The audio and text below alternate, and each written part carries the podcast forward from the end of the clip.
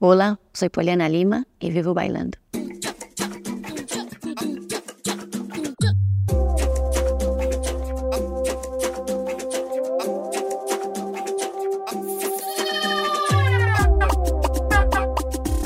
Estamos en la sala de danza del Centro de Cultura Contemporánea Conde Duque de Madrid con Poliana Lima, que está descalza, pies cruzados, ropa cómoda. Esta suele ser tu sala de ensayo habitual. Poliana, ¿qué tal? ¿Cómo estás? Todo muy bien, Olga, muy contenta. Y, y sí, actualmente sí, porque estoy con producción nueva.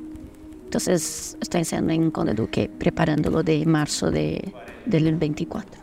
Tú ahora probablemente eres ejemplo para mucha gente que, como tú, viene a España para intentar desarrollar su carrera, incluso para nuevas generaciones que también quieren desarrollarse artísticamente y que pueden hacerlo contigo y luego a lo mejor quizá en solitario. Yo no sé si les tendrías algún mensaje, algún consejo que dar.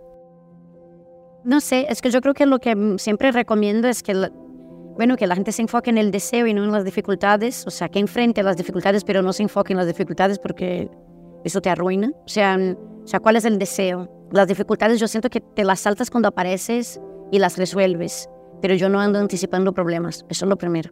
Y no sé, yo creo que eso es lo básico, poner el deseo de frente y aparte, bueno, mucha autonomía, ¿no? O sea, en última instancia te tienes que... Es que es un movimiento muy evidente de que te tienes que validar para poder seguir, porque si estás dependiendo de las mareas y de las circunstancias, pues no sobreviven en dos días siendo artista y todo lo que la danza puede, eso solo en el ambiente artístico, pero la danza tiene un impacto eh, que yo siento como residual, porque yo no soy ni terapeuta ni nada, no tengo formación en nada de esto, pero tiene un impacto tremendo en la salud y en el sentido de, la de pertenencia de la gente. Entonces yo desde ahí, que aparte es una, es que no me gusta llamar la disciplina, pero bueno, un modo de vida, una filosofía de vida, un modo de estar en el mundo. Yo siento que la danza es una, una manera de estar en el mundo. Y cuando la compartes desde ahí, pues no tiene edad, no tiene... No, o sea, tú puedes llegar a muchos sitios. Y siento que de verdad puede ser profundamente transformadora, profundamente transformadora. Y es esto lo que quiero, que es también lo que conozco y lo que yo puedo aportar a mi comunidad ampliada, ¿no? O sea, a las personas que están aquí.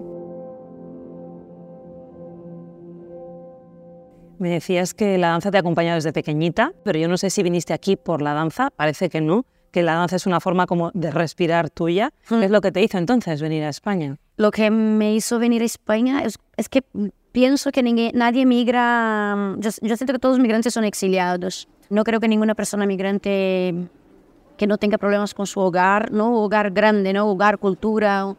Eh, mm, yo no creo que nadie se queda. Yo creo que la gente vuelve.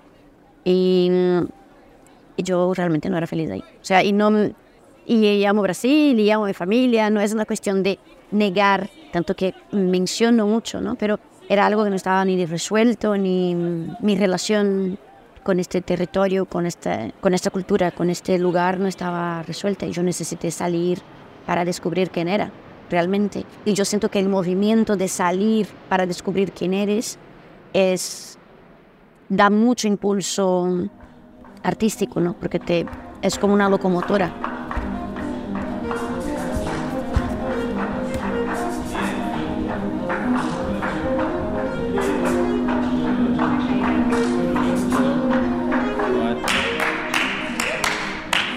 ¿Por qué crees que es peor ser mujer migrante que hombre migrante?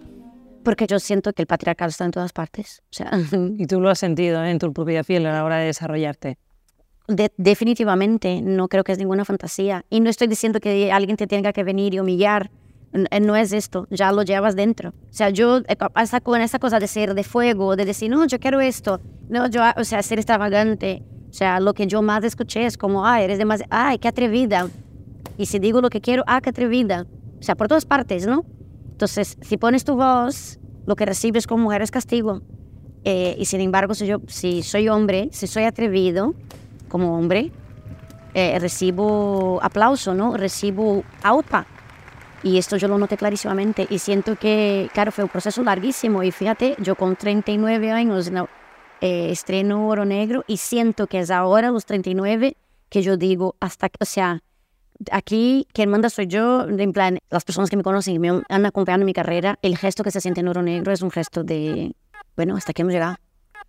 Y yo soy dueña, dueña y señora de lo, que, de lo que quiero hacer.